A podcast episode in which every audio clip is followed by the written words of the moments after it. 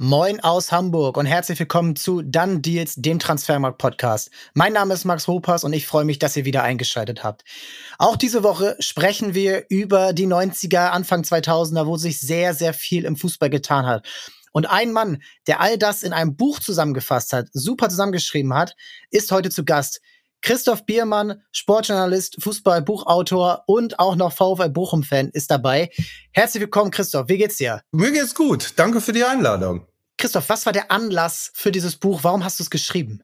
Also ich hatte den Eindruck, dass all diese komplizierten Entwicklungen, die wir im Fußball der letzten Jahre und Jahrzehnte erleben, so die Verschränkung des Wirtschaftlichen mit dem Sportlichen, Politischen und so weiter, dass ich die ganz gerne für mich auch mal ein bisschen auseinanderdröseln könnte, weil das auch eine Zeit ist, die ich als Fußballjournalist und auch als Fußballfan mitbekommen habe. Ich habe am Anfang naiverweise gedacht, auch das hast du doch alles erlebt.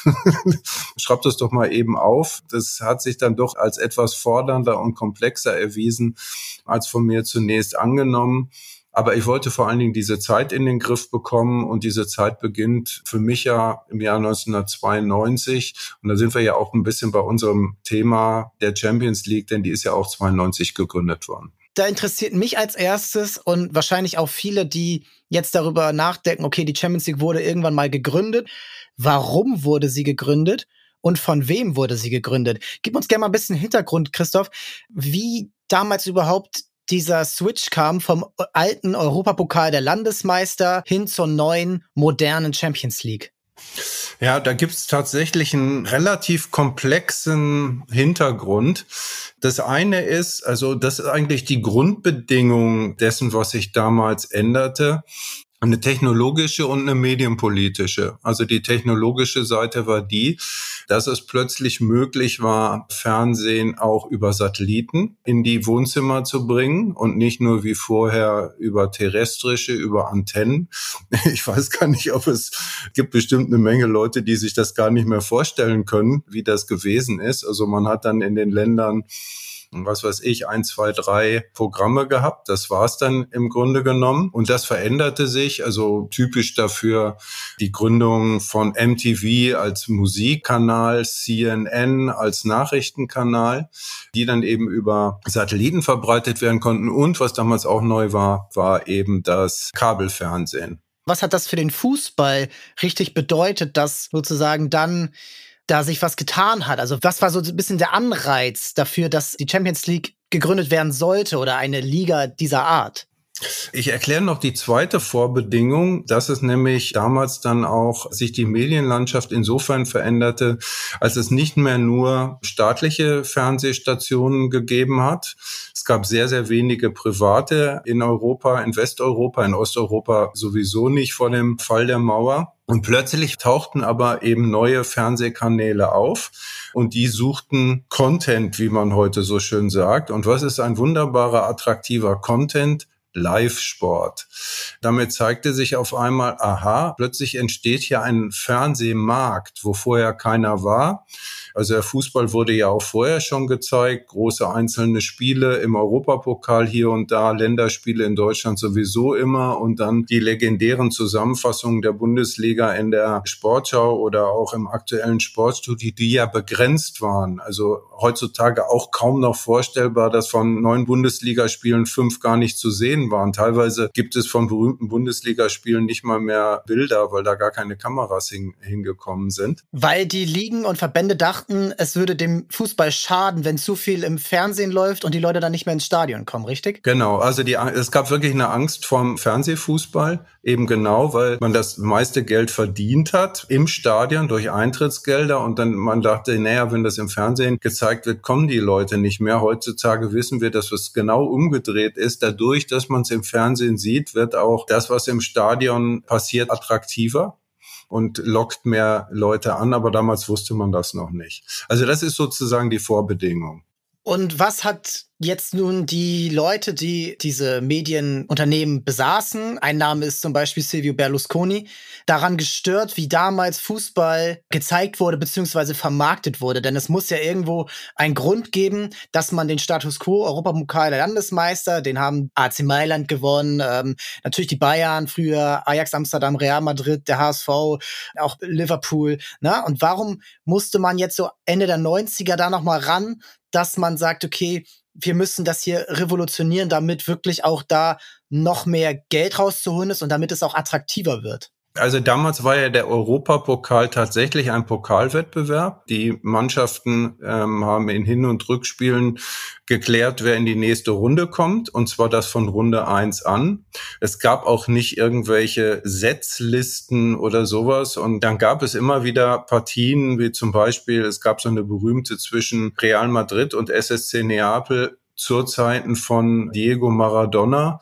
Die sind in der ersten Runde aufeinander getroffen, dann ist äh, Napoli rausgeflogen und Maradona war fortan nicht mehr im Europapokal der Landesmeister zu sehen. Also aus der heutigen Sicht nachgerade abstrus und darüber haben sich dann halt die großen Clubs damals sehr geärgert. Also ob das jetzt nun Real war, Juve, Manchester United und so weiter. Und die haben angefangen, der UEFA, dem Europäischen Fußballverband, damit zu drohen, ihren eigenen Wettbewerb zu machen. Und der hieß dann Drumroll, Super League. Also es gab schon damals eine Drohung damit, eine Super League zu gründen. Und um dem entgegenzuwirken, hat dann die UEFA gesagt, okay, jetzt müssen wir uns was einfallen lassen und haben so eine Art von Relaunch des Europapokals der Landesmeister in Auftrag gegeben oder beziehungsweise diverse Bewerber darum gebeten, Vorschläge zu machen.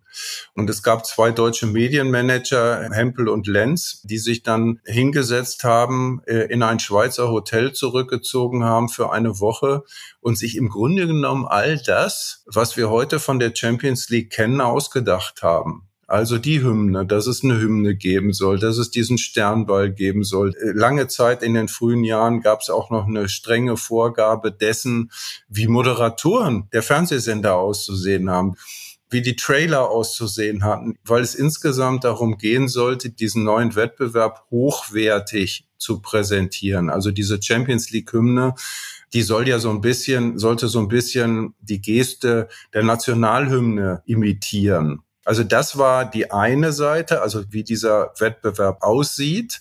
Sein Look, würde man vielleicht heute sagen. Das zweite war, dass man weggeht vom K.O.-System zu Gruppenspielen, damit eben diese guten Mannschaften länger im Wettbewerb sind. Und der entscheidende Punkt war, dass dann dieser Wettbewerb auch gemeinsam vermarktet wird. Also vorher sind einzelne Spiele verkauft worden. Und das bedeutete natürlich häufig, ich sage jetzt mal, ich habe gerade dieses Beispiel von Napoli erwähnt, wenn dann Napoli raus war, interessierte sich in Italien niemand mehr für den Europapokal der Landesmeister, vielleicht noch fürs Finale irgendwann dann am Ende, aber damit war das dann vorbei.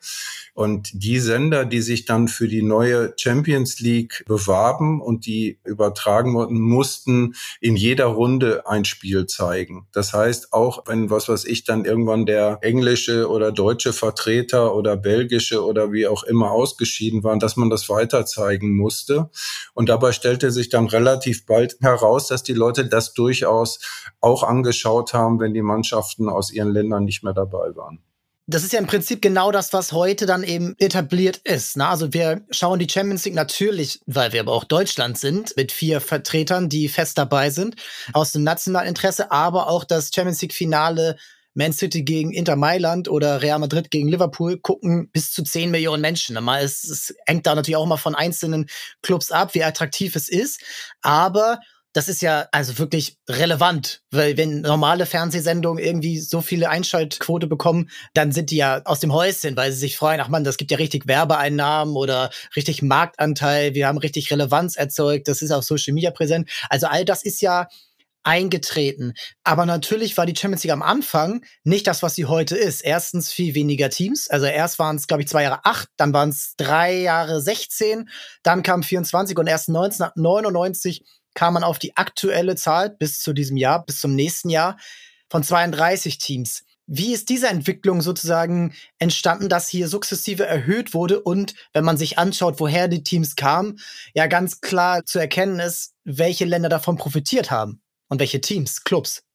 Diese Champions League war sehr schnell erfolgreich, also auch wirtschaftlich erfolgreich. Glaube ich, schon im ersten Jahr haben sich die Einnahmen verdreifacht im Vergleich zu dem vorherigen Wettbewerb. Und der Name sagt ja, das war anfangs eine Liga der Champions. Also da waren wirklich die Meister vertreten. Und dann hat man ja relativ schnell festgestellt, ah, das ist attraktiv. Und du hast es ja gerade schon angesprochen. Dann gab es irgendwann auch mal aus großen Fußballnationen den zweiten und irgendwann den dritten. Und inzwischen gibt es ja UEFA-Koeffizienten, welche Liga in welcher Stärke vertreten ist. Und das waren natürlich dann auch ganz oft die Ligen oder sind ganz oft die Ligen, die eben aus starken Fernsehmärkten kommen, weil ja auch die Einnahmen, wie sie wiederum verteilt werden, sie werden ja nicht gleichmäßig verteilt, sondern es bekommen immer die Clubs mehr Geld, die aus den Ländern kommen, wo die Fernsehsender relativ viel eingezahlt haben. Und das jetzt, sagen wir mal, in Deutschland mehr erwirtschaftet wird als in Dänemark oder in Belgien oder in Tschechien oder so, das liegt ja auf der Hand. Aber wie gesagt, das ist eigentlich der Erfolg dieses Wettbewerbs. Das hat sich auch bestätigt, liegt durchaus auch in seinem Wachstum. Und das ist ja immer so ein Konfliktthema, weil wenn ich mir jetzt vorstelle, im Champions League Finale spielt im Mai, im kommenden Mai spielen FC Porto gegen Royal Antwerpen. Das klingt für mich nicht attraktiv in dem Sinne, als wenn dort zum Beispiel Manchester United gegen den AC Mailand spielen. Ist das dann so ein Effekt aus dieser Zeit, dass man sagt, okay, weil diese Teams so viel Geld bekommen haben und natürlich, weil sie auch aus größeren Ländern kommen, ist das dann der Effekt, der in dieser Zeit entstanden ist, dass man sagt, okay, ja, kein Wunder, dass du die attraktiv findest, du Dusseliger 30-Jähriger, denn du findest die attraktiv, weil die seit 30 Jahren die besten Spieler haben, die du eben verfolgen konntest in deren Trikots. Genau das ist es. Natürlich sind Vereine groß geworden eben auch durch die Champions League oder ich meine, es gab, was weiß ich, Real Madrid ist auch schon vorher groß gewesen. Aber es sind natürlich Vereine eben zu diesen mega, was weiß ich, von mir aus auch Marken geworden, eben dadurch, dass sie in der Champions League ständig präsent gewesen sind, haben dadurch eine Strahlkraft entwickelt, dass sie auch immer gute oder die besten Spieler verpflichten konnten. Und da sind natürlich andere Nationen abgehängt worden. Also ich sag mal, aus Belgien, RSC Anderlecht ist lange eine internationale Größe gewesen. Und das allerbeste Beispiel ist sicherlich Ajax Amsterdam. Ich meine, Ajax Amsterdam ist einer der großen ikonischen Fußballclub Europas. Hat mehrfach den Europapokal der Landesmeister äh, gewonnen und ähm, ist aber inzwischen abgehängt und nicht, weil die irgendwie blöd sind oder so, also auch wenn sie jetzt gerade vielleicht ganz aktuell wirklich durch eine schlimme, auch durchaus selbstverursachte Zeit gehen, aber weil sie halt aus einem Land kommen, das zu klein ist, um einen Club zu stellen, der auf dem Spitzenniveau mithalten kann. Und das kann man, finde ich, durchaus auch äh, bedauern. Und ich tue das. Ja, weil auch, und das hat man ja erst vor vier Jahren erlebt, was bewegt wird, wenn Ajax Amsterdam mal erfolgreich ist. Und das ist ja ein Wunder damals gewesen mit De Jong, mhm. De Licht und Tadic und Co. Was ja aber eigentlich hätte kein Wunder sein müssen, wenn diese Entwicklung eben nicht passiert wäre.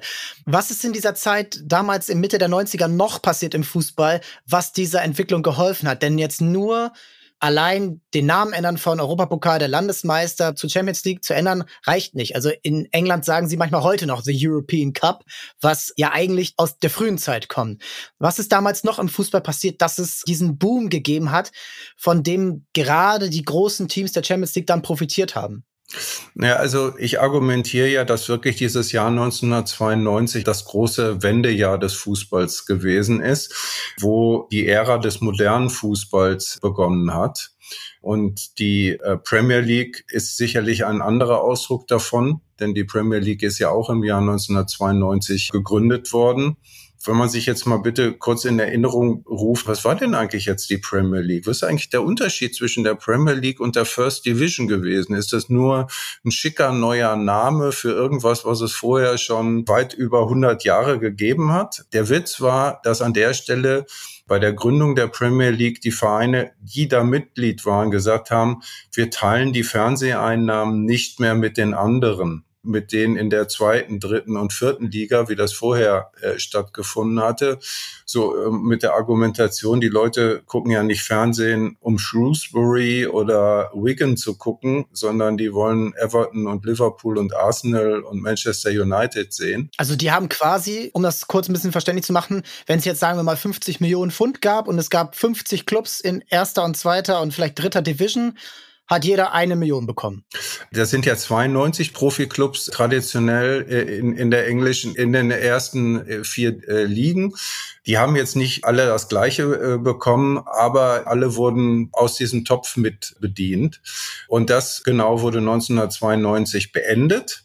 Und die Premier League hat quasi einen eigenen Fernsehvertrag gemacht. Und der, und da sind wir jetzt wieder bei dem, was ich eingangs gesagt hatte, war gleich aus dem Stand maximal größer als vorher, weil es nämlich mit Sky Rupert Murdoch einen neuen Player gab und äh, Rupert Murdoch wollte unbedingt Fußball haben und hat dafür sehr, sehr viel Geld bezahlt viel mehr als im Vorhinein das passierte. Und dadurch entfernten sich die Clubs aus der Premier League. Also das ist so ein, es kommt eigentlich ab 1992 so ein Ding in Gang, dass halt mehr Geld da ist. Und jetzt ist ja natürlich die interessante Frage, wohin fließt dieses Geld? Dieses Geld fließt natürlich teilweise und zum großen Teil in die Taschen der Spieler. Also der einzelne Spieler wird wichtiger, Stars werden wichtiger. Aber es wird halt auch zum Beispiel viel mehr investiert in Trainingsgelände, in äh, Trainingsbedingungen. Ich beschreibe ja auch dann in dem Buch sozusagen den Kult um den Supermanager, den Supertrainer dass dann herausragende Trainer zu zentralen Figuren der Erzählung des Fußballs werden. Pep Guardiola, Jürgen Klopp, José Mourinho, Carlo Ancelotti auf ganz unterschiedliche Art und Weise. Und das ist etwas, was damals in Gang kommt und vielleicht noch eine Kleinigkeit. In die Zeit fällt übrigens auch die revolutionärste Regeländerung in der Geschichte des Fußballs seit den frühen 20er Jahren, als die Abseitsregel verändert wurde. Vorher mussten nämlich drei Leute im Abseits stehen. Ähm, in den 20ern, also. ja, ja, genau. Also da mussten, glaube ich, zwei, jetzt nur noch einer davor stehen. Genau. Und damals waren es noch zwei, was natürlich dann noch schwieriger ist. Genau, und da war der Fußball dann irgendwie, kam fast zum Stillstand. Kommen wir in die Nachkriegsära. Jetzt war es die Rückpassregel, richtig? Genau, und jetzt war es die Rückpassregel. Und erstaunlicherweise denkt man, ja, was ist denn das jetzt für ein Eingriff, dass der Torwart den Ball nicht mehr in die Hand nehmen kann? So dolle kann das nicht sein. Aber wenn man sich das anschaut, der ganze Fußball, zum Beispiel der ganze Pressing-Fußball, ist eigentlich nur dadurch möglich geworden, weil sonst könnte man ja dem Pressing leichthin entgegen, indem man schnell dem Keeper wieder den Ball in die Hand zurückspielt. Also es gibt auch eine Dynamisierung des Fußballspiels oder man kann es mal ganz banal sagen, der Fußball ist besser geworden dadurch. Dadurch und in der Zeit kam auch mehr und mehr die Drei-Punkte-Regel. Die wurde, glaube ich, dann überall etabliert, 1994, 95 dann in Deutschland. Also wo dann auch nochmal der Sieg wertvoller wurde, das Spiel nach vorne wertvoller wurde, das Spiel nach hinten minimiert wurde durch diese Rückpassregel und es gab viel mehr Nettospielzeit. Ne? Es gab viel mehr Aktionen, natürlich auch Fehler, die dann passiert sind und die den Fußball modernisiert haben. Das besprechen wir auch in ein, zwei anderen Folgen hier. Aber was mich dann noch mal eben bei der Champions League interessiert. Ey, lass mich noch eins noch sagen, weil das äh, in dem Zusammenhang ja. auch noch wichtig ist. Es wird ja dann auch, ich glaube 94 ist das dann das professionelle Foul oder das Foul von hinten zwingend mit der roten Karte bestraft. Und das ist ja eine Regel, die die Stars, die Offensivspieler Spieler und auch die Stars schützen wollte. Also das tragische Beispiel war ja, dass jemand wie Marco van Basten vom AC Mailand sehr früh seine Karriere beenden musste, weil, ich will es jetzt mal banal sagen, er zusammengetreten worden ist ständig. Und das hat man jetzt ja auch nicht aus, ich sage jetzt mal, moralischen Überlegungen vor allen Dingen gemacht, sondern die Regel, diese Offensivspieler zu schützen, war eine, die auch die Stars wegen derer Menschen den Fernseher angestellt haben, schützen sollte. Also das steht auch in dem Zusammenhang. Diego Maradona zum Beispiel Der ist ja noch von Sergio Goicochea, ist ihm noch das Bein gebrochen worden, der ja auch Bernd Schuster übel verletzt hat und so weiter. Es gab eine Härte und Gewalttätigkeit auf dem Platz, die auch äh, schönem Fußball, attraktiven Fußball im Weg gestanden hat. Und das ändert sich in der Zeit auch. Also vielleicht ist meine Wahrnehmung und ich habe jetzt die Anfangszeiten dieser Champions League nicht miterlebt, aber ab 2000 war ich eigentlich mit vom Fernseher. Und eigentlich ist es so ein bisschen meine Wahrnehmung, dass, weil es eben die besten Teams überhaupt waren in Europa, dass dann ja natürlich auch der Fußball insofern attraktiv wurde, dass es überall einen Star gab, den man schützen muss und dass dann auch der Spielfluss besser war und dass das dann wiederum verkauft werden konnte als, ja, schaut mal hier, Champions League, das ist was, das ist was Feines, das ist was Elegantes, nicht hier Treterei äh, Duisburg gegen Bochum oder was auch immer. Ähm, keine, Vorsicht. das ist Vorsicht. ein Feind. Ähm, äh, oder, oder Stoke City gegen Middlesbrough. Das ist auch so meine erste Wahrnehmung, dass das eben wirklich der elegante Fußball war, den man eben nicht so häufig bekommt und den man dann eben aber genießen kann und wo man nochmal das extra Abo für abschließen kann und wo man nochmal vielleicht 20 Mark damals mehr Zeit im Stadion. Also das ist doch dann auch so ein bisschen diese ja, Marketingmasche gewesen, richtig? Naja, das ist ja nicht nur eine Marketingmasche gewesen, das ist ja de facto so, also dass der Fußball in der Champions League der beste ist, den man sehen kann, daran besteht kein Zweifel. Er hat er dann auch irgendwie an einem Punkt, ich weiß gar nicht an welchem genau, sicherlich in der sportlichen Attraktivität sogar die Weltmeisterschaft überholt. Weltmeisterschaften sind natürlich emotional nochmal aufgeladener. Das ist ein ganz anderer Wettbewerb. Aber trotzdem, es war ja schon so, dass in der früheren Zeit dann, was weiß ich, äh, Brasilien 1970 oder sowas, da gab es dann, würde ich mal sagen, keine bessere Mannschaft auf diesem Planeten.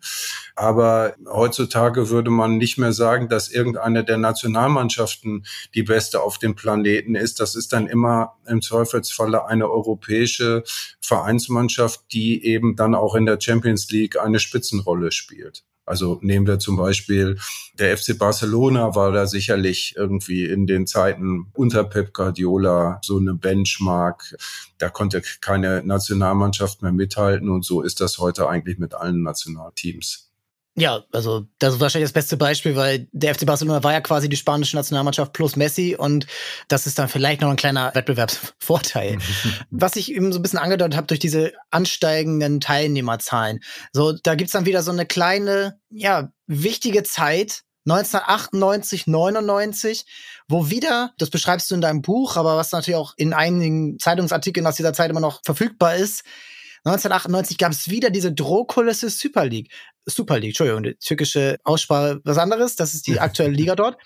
Nein, die Super League wurde wieder angedroht. Sie wurde wieder forciert und wurde dann abgewendet. Und dann kamen dann ein Jahr später dann diese 32 Teilnehmer mit eben der Möglichkeit, dass vier aus einem Land dabei sind. Wieso hat die UEFA das mit sich machen lassen? Denn eigentlich ist die UEFA ja für alle 51 äh, oder wie viele Teilnehmer es auch sind, zuständig, alle Länder und dementsprechend auch für die Clubs. Wieso hat sie das damals mit sich machen lassen, dass sie sich dann in diese Elitenzirkel-Liga-Ecke hat drängen lassen, dass das ja dann passiert ist? Also ich finde, dass das eine sehr gute Frage ist und ich würde mich freuen, wenn ich dir da eine komplett schlüssige Antwort drauf liefern könnte.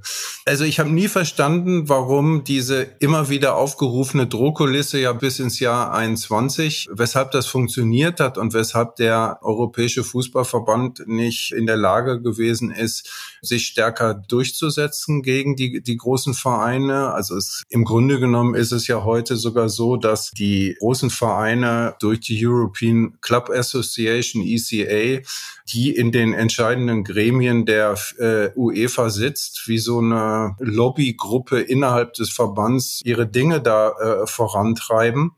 Das ist Ausdruck der Schwäche von Institutionen, der Ausdruck der Schwäche von Fußballverbänden angesichts der wachsenden wirtschaftlichen Kraft. Und diese Drohkulissen sind natürlich immer auch egoistisch gewesen. Also da ging es immer darum, dass die Großen sagen, ja, also so ähnlich wie vielleicht bei der Gründung der Premier League. Die Leute wollen Liverpool und nicht Shrewsbury gucken, dass man dann sagt, naja, also ist ja ganz gut und schön mit Royal Antwerpen und so weiter, aber wir müssen schon gucken, dass wir hier jetzt die großen attraktiven Clubs besonders gut bedienen. Und all das hat ja zu dieser gigantischen Fehlentwicklung im europäischen Fußball geführt dass wir so eine Kaste von Großclubs haben, die garantiert immer in der Champions League oder fast immer in der Champions League dabei sind und die dann nach Gutdünken ihre nationalen Ligen dominieren die ja dann immer eintöniger werden. Also ich finde, Deutschland ist da natürlich ein ganz, ganz wunderbar trauriges Beispiel mit diesen Seriensiegen der Bayern. Aber das gibt's in anderen Ländern ja auch. Das heißt, durch diese Champions League, die ein großer Erfolg ist, ein wirtschaftlicher Erfolg, ein sportlicher Erfolg, ein Vermarktungserfolg, ein Fernseherfolg und was weiß ich auch immer, ist zu einem gewissen Maße oder einem teilweise sehr großen Maße der sportliche Wettbewerb in den nationalen Ligen zerstört worden. Gut, aber das könnte ja theoretisch dann wiederum der UEFA, die ja auch jetzt 2021 da so ein bisschen diese Drohkulisse aufgebaut hat, okay, wenn ihr das machen wollt, dann werdet ihr halt für die Europameisterschaft ausgeschlossen. Wenn ihr das machen wollt, dann gibt's das und das und das nicht mehr. Und dann ähm, gibt es vielleicht Rechtsstreit in den kommenden Jahren. Ne? Also da wird mit Anwälten gedroht. Und also, also was kennt man ja, wenn die Interessen angegriffen werden, die man selbst verfolgt. Ist die UEFA einfach nicht stark genug, das durchzusetzen?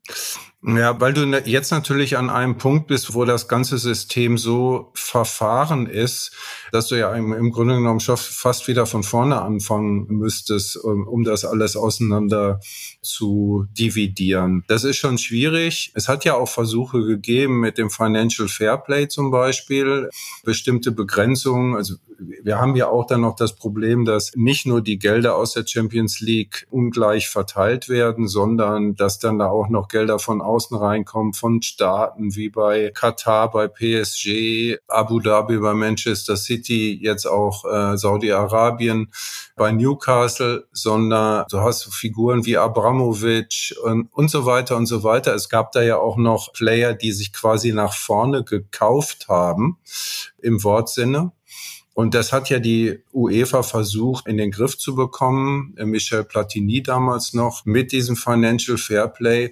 Und das haben ja dann die Football Leagues auf ganz interessante Weise von innen gezeigt, mit welcher Bösartigkeit und mit welchem Zerstörungswillen ein Club wie Manchester City dagegen vorgegangen ist, aber auch Paris Saint-Germain. Und dann gibt es halt irgendwie immer wieder die ähm, interessante politische Konstellation, wie zum Beispiel dass jetzt der Boss von Paris Saint-Germain von der UEFA hofiert wird, weil er eben nicht mit PSG in die Super League gehen wollte. Und auf einmal ist er dann der große Freund, den man vorher vielleicht noch skeptisch beobachtet hat. Also wir blicken ja jetzt auf eine über 30-jährige Geschichte dieser Entwicklung und da ist manches inzwischen so miteinander verbacken und verknotet und so, dass es auch wirklich kaum noch auseinander zu bekommen ist, außer würde jemand würde sich hinsetzen und sagt, so jetzt fangen wir nochmal von vorne an. Und auch dieses nicht von vorne anfangen können, das ist ja auch für die andere Seite wichtig. Denn wenn du hast jetzt gerade beschrieben, wie Man City und Chelsea und auch PSG hier reingedrängt sind. Ne? Also Chelsea als erstes, 2003 kam Abramovic, der natürlich auch Gründe dafür hatte, diesen Club zu kaufen. Du hast ja auch geschrieben, ein bisschen politisch bedingt, dass er ein bisschen Angst hatte vor Verfolgung aus Russland. Aber dass er einen Fußballclub kauft in England, der dann eben in diesen Zirkel rein kann, Champions League, ne? Also aktiver Fußball. Er hätte ja auch theoretisch einen griechischen Basketballclub kaufen können, hat er aber nicht gemacht. So, er hatte einen englischen Fußballclub, auch weil die Premier League eben attraktiv geworden ist. Das ist ja auch eine Entwicklung der 90er, dass Man United und Arsenal, die eben die ersten großen Meister der Premier League waren, dann auch in der Champions League erfolgreich waren. Und er hat eben Chelsea gekauft und hat sich da reingedrängt. Sie waren ja schon im zweiten, im ersten Jahr schon im Halbfinale, im zweiten Jahr dann wieder und dann ein paar Mal gescheitert, bis sie dann 2012 gewonnen haben. Das war der erste Club. Dann kam Man City durch das Geld aus Abu Dhabi. Dann kam PSG durch das Geld aus Katar. Und die anderen Clubs, Real Madrid, Bayern München, Manchester United, die merken ja, dass sie Konkurrenz bekommen. Und du beschreibst es eigentlich, finde ich, sehr gut, dass es gar kein böswilliger Akt in dem Sinne ist, sondern eher ein Akt der Verzweiflung, dass diese Clubs dann eben die Interessen noch weiter vertreten und dass sie dann eben sagen, ja gut, bevor ich hier Nummer 8 in Europa bin, dann bin ich lieber auf Dauer Nummer 1 in meinem eigenen Land und habe eine langweilige Liga, aber Hauptsache ich kriege das ganz große Geld aus der Champions League. Ja, genau. Wir könnten ja jetzt zu Bayern gehen und sagen, was mal auf dieses ganze schöne Geld, was er in der Champions League verdient, das schmeißt ihr jetzt mal in den Topf und der wird durch 18 geteilt und dann kriegt jeder Bundesligist was davon. Dann wird der Wettbewerb spannender, dann können auch mehr Clubs vielleicht noch spektakuläre Spieler, attraktive Spieler kaufen und so weiter. Aber das würde natürlich dann Bayern von einem auf den anderen Tag nicht mehr konkurrenzfähig mit den anderen machen. Und das muss ja Bayern aus Eigeninteresse unglaublich verhindern. Also der FC Bayern hat es ja auch geschafft, die deutsche Geldverteilung immer so zu beeinflussen, dass äh, an irgendeiner Stelle, wenn mehr Geld da war, alle ein bisschen mehr bekommen haben, aber der FC Bayern eben mehr, mehr. Also, und das hat ja dazu geführt, dass sie einen wirtschaftlichen Vorsprung haben, der es auch erlaubt. Und das ist ja das Interessante. Wozu braucht man den? Den braucht man auch, um Fehler machen zu können. Mir fällt jetzt Luca Hernandez ein, ein Spieler, der 80 Millionen Euro gekostet hat. Also das ist betriebswirtschaftlich, glaube ich, an keiner Stelle jemals sinnvoll gewesen, Einsatz und Ertrag. Es hätte gar keinen anderen Club in Deutschland gegeben, der diesen Fehler hätte machen können überhaupt. Also und wenn Borussia Dortmund ein Transfer von, ich sage jetzt mal 25 Millionen daneben liegt, dann wird's schon halt echt richtig hakelig. Also um solche Dinge geht's ja auch. Also es geht darum, die besten Spieler zu, zu bekommen und es geht auch darum, immer mal Fehler machen zu können, ohne dass du gleich bitterlich dafür bestraft wirst. Und diese Fehler wurden ja gemacht. Also diese Fehler werden ja ständig gemacht. Also man guckt jetzt heutzutage, und das machen wir bei Transfermarkt natürlich auch, auf die Transfers dieser großen Clubs. Bei Real Madrid natürlich Cristiano Ronaldo oder Zinedine Zidane oder Gareth Bale, Luka Modric, Toni Kroos. Aber da kam auch wahnsinnig viel Unterdurchschnittliches in den Jahren bei rum. Also allein bei Real Madrid, aber auch bei Manchester United, aber auch bei den Bayern. Du hast anders angesprochen, da kann man noch Tolisso nennen, da kann man Douglas Costa nennen all die werden ja mitgetragen und dann sogar noch, weil sie vom FC Bayern kommen, kann der FC Bayern dann ja auch noch verlangen, dass sie relativ viel Ablöse wiederbekommen. Also Lukas Hernandez hat ihnen dieses Jahr 45 Millionen eingebracht für einen Mitte 20-jährigen Spieler ist das jetzt erstmal nicht so schlecht. Und in der Zeit sind sie Champions League-Sieger geworden. Also das gehört ja alles dazu. Ne? Also am Ende war es dann doch betriebswirtschaftlich sinnvoll, dass sie diesen Deal vielleicht gemacht haben oder wenigstens nicht so schlimm, wie 80 Millionen jetzt erstmal vermuten lassen. Das wirkt ja dann schon wieder noch mehr unfair für die Clubs, die dann sich da unten hocharbeiten wollen. Und Borussia Dortmund, dass die sich jetzt da hochgearbeitet haben, dass die jetzt seit, ich glaube, elf Mal aus zwölf Jahren waren sie jetzt in der Champions League und einmal in der Europa League. Dass sie sich das erarbeitet haben, ist ja eigentlich schon fast ein Wunder, weil sie innerhalb von fünf Jahren fast gar keine Fehler gemacht haben. Anders ist es ja gar nicht möglich, oder? Naja, also sie haben schon auch Fehler gemacht, aber man muss ja auch sagen, dass ähm, Borussia Dortmund hat ja eine Strategie entwickelt, äh, hochtalentierte Spieler zu verpflichten und dann zu gucken, wie lange sie von denen profitieren können. Also Jaden Sancho, Erling Haaland, Jude Bellingham, da muss man schon sagen, das ist schon eine beeindruckende Liste. Nur was eben dann traurig für einen Club wie Borussia Dortmund ist, dass sie in der und das, das haben wir ja in dieser Champions League. Wir haben so eine Art Nahrungskette. Sie stehen halt nicht an der Spitze der Nahrungskette, sondern da kommt irgendwann jemand und sagt so, Jetzt hat Jude Bellingham, weiß ich nicht, zwei, drei Jahre, habt ihr den gut entwickelt. Dankeschön, auf Wiederhören. Jetzt spielt er beim Real Madrid und das Gleiche können wir für Erling Haaland sagen. Und gut, ich meine, Jaden Sancho, der ist jetzt dabei äh, Manchester United ein bisschen baden gegangen inzwischen. Aber das war ja letztendlich trotzdem eine ähnliche Geschichte. Aber wie gesagt, was man immer verstehen muss, wenn wir über die Champions League reden, es gibt halt zwei Wahrheiten über die Champions League. Also wir können all das loben, was wir auch schon gelobt haben. Tolle Spieler, fantastische Trainer, ganz unterschiedliche sportliche Herangehensweisen. Das ist alles sehr faszinierend. Aber es ist natürlich auch fast schon so ein Closed Shop geworden, weil es so ein sich selbst nährendes System ist, das immer die gleichen vorne hält und dann kommen ab und zu die von dir eben erwähnten Royal Antwerpen, die zum ersten Mal seit, weiß ich nicht, 63 Jahren belgischer Meister werden und dann in die Champions League rutschen und dann mal da mitmachen dürfen. Union Berlin, vielleicht auf, auf deutscher Seite Kopenhagen, die ab und zu mal vorbeischauen, die aber eigentlich ja wie soll man sagen, irgendwie, da ist von Anfang an klar, dass sie Nebendarsteller sind, weil sie in keiner Weise mit den anderen mithalten können. Es ist fast schon wie ein bisschen erste Runde DFB-Pokal. Ne? Also Kopenhagen, Bayern, du kämpfst, du reißt mit, schießt sogar ein Tor und am Ende ist aber ein Spieler halt da, der innerhalb dieser 90 Minuten bestimmt einmal genau. auf jeden Fall den Unterschied machen wird. Genau. Und wir haben diese Champions League, über die man irgendwie eine Menge Lobenswertes sagen kann, wobei ich ehrlich gesagt auch im Kreis meiner Freunde feststelle, dass das für eine gewisse Langeweile sorgt, weil man dann halt schon das Gefühl hat, dass am Ende irgendwie immer die gleichen gegeneinander spielen und weiß ich nicht, wie oft will man jetzt Manchester City gegen sehen, ist irgendwie emotionalisiert viele Leute auch nicht mehr.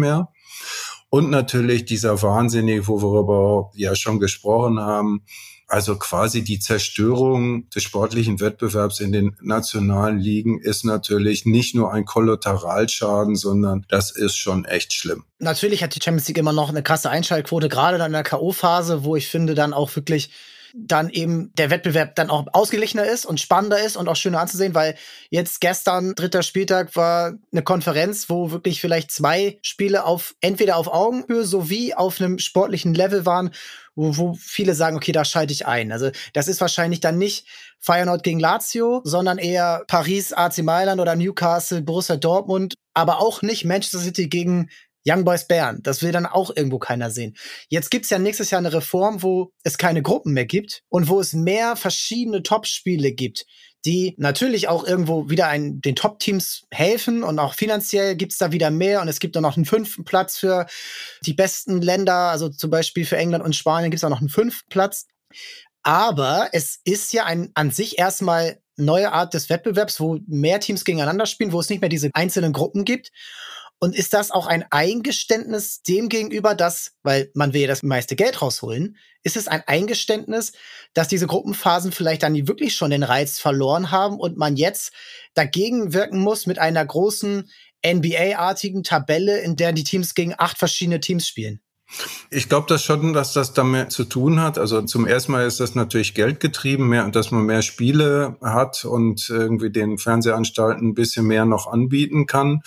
Aber vor allen Dingen ist es natürlich, man sieht ja auch, also ich finde, du hast es gerade schön gesagt, Bayern gegen Kopenhagen ist ein bisschen wie erste Runde DFB-Pokal, was sich ja durchaus auch Menschen angucken und in großer Zahl, wenn der FC Bayern da, da mitspielt. Aber das ist natürlich, so richtig lockt das dann auch die Leute auf Dauer nicht hinterm Ofen. Ja, aber hervor. auch nur in Deutschland und in Dänemark. Woanders will das ja wahrscheinlich dann auch keiner mehr sehen, weil ich will mir jetzt auch nicht unbedingt angucken, wie Real Madrid bei Sporting Braga 90 Minuten. Das muss ich mir nicht ansehen. Ja, ja, genau. Ja. Das wird sich jetzt mit dem neuen Modus äh, sicherlich auch nicht ändern. Und ich bin echt auch mal gespannt, wie der angenommen wird, weil äh, Fußballfans sind ja schon, selbst wenn sie sich nicht als ausdrücklich als Traditionalisten bezeichnen, sind ja Gewohnheitstiere und sich dann an das neue System gewöhnen zu müssen, das wird sicherlich auch einen Moment dauern, wenn es überhaupt funktioniert. Ich persönlich finde den Modus besser, muss ich ehrlich sagen, weil es erstmal viel mehr verschiedene Spiele gibt. Also wenn ich jetzt zum Beispiel, mein Verein hat damit nichts zu tun, aber wenn mein Verein in der Champions League spielt und acht verschiedene Gegner anstatt drei hat, ist das ja erstmal was Interessantes. Und da kommen dann viele Länder zusammen und dann hat es ein bisschen mehr europäischen Charakter kein Rückspiel, das kommt ja auch noch dazu. Vielleicht vier verschiedene Auswärtsreisen. Also all das ist ja irgendwo ein positiver Faktor. Aber am Ende könnte es theoretisch aber auch noch den Faktor haben, dass zwischen dem ersten und zweiten Tier und dann dem dritten und vierten so eine krasse Spanne entsteht, dass das dann wirklich wieder dann wirkt, wie als würde, ja, Unterhaching in einer Liga mit den Bayern spielen. Das darf ja eigentlich auch nicht passieren. Mhm. Ja, und jetzt natürlich dann auch eben, du hast es ja auch gesagt, kein Hin- und Rückspiel wo man dann denkt, ja toll, also ich sage jetzt mal, Union Berlin äh, spielt da, du los äh, bekommst Real Madrid, aber bekommst sie dann nicht in dein Stadion, sondern fährst nur dahin, was ja dann auch irgendwie maximale Enttäuschung ist nicht maximale für die paar, die dann hinfahren können, vielleicht auch schön. Wie gesagt, also ich bin echt mal gespannt. Ähm, das ist natürlich sehr auch an ein Fernsehpublikum gedacht und weniger an ein Stadionpublikum. Wie gesagt, Fans wollen ja, möchten ja dann die großen Gegner auch in ihrem eigenen Stadion sehen und. Ich glaube, das ist so ein bisschen geregelt. Ne? Also ich glaube, du kriegst aus Top 1 eins zu Hause und eins auswärts und dann immer ja, ja, noch weiter. Also du kriegst schon. Äh, du, du kriegst nicht nur die, ich sag mal, die Luschen zu Hause und die, äh, die großen, da darfst du nur zum Auswärtsspiel hinfahren. Aber wie gesagt, also ich habe noch meine Zweifel, ob das jetzt so der große Schritt nach vorne ist. Wollen wir mal sehen. Das werden wir sehen. Wir werden auch sehen, wie sich die Champions League weiterentwickelt. Du hast es in deinem Buch treffend oder hast auch diesen Begriff, glaube ich, adaptiert, äh, Rattenrennen genannt. Und das ist es ja zu einer gewissen Art. Und wir müssen schauen, was Florentino Perez sich nochmal einfallen lässt für Wettbewerbe, ob dann wirklich bald ähm, auf dem Mount Everest gespielt wird. Das werden wir alles sehen. Christoph, dir vielen Dank. Kauft euch das Buch um jeden Preis. Hat den Preis des Fußballbuch des Jahres gewonnen kürzlich. Also da kann man nur gratulieren und nochmal, ich habe es ja auch gelesen bzw. gehört, die Empfehlung abgeben, dass das echt diese ganze Entwicklung super aufzeigt. Und Christoph, dir vielen Dank, dass du dir die Zeit genommen hast. Ja, danke Max. Äh, danke fürs Empfehlen und fürs Lob. Und ich sag Tschüss.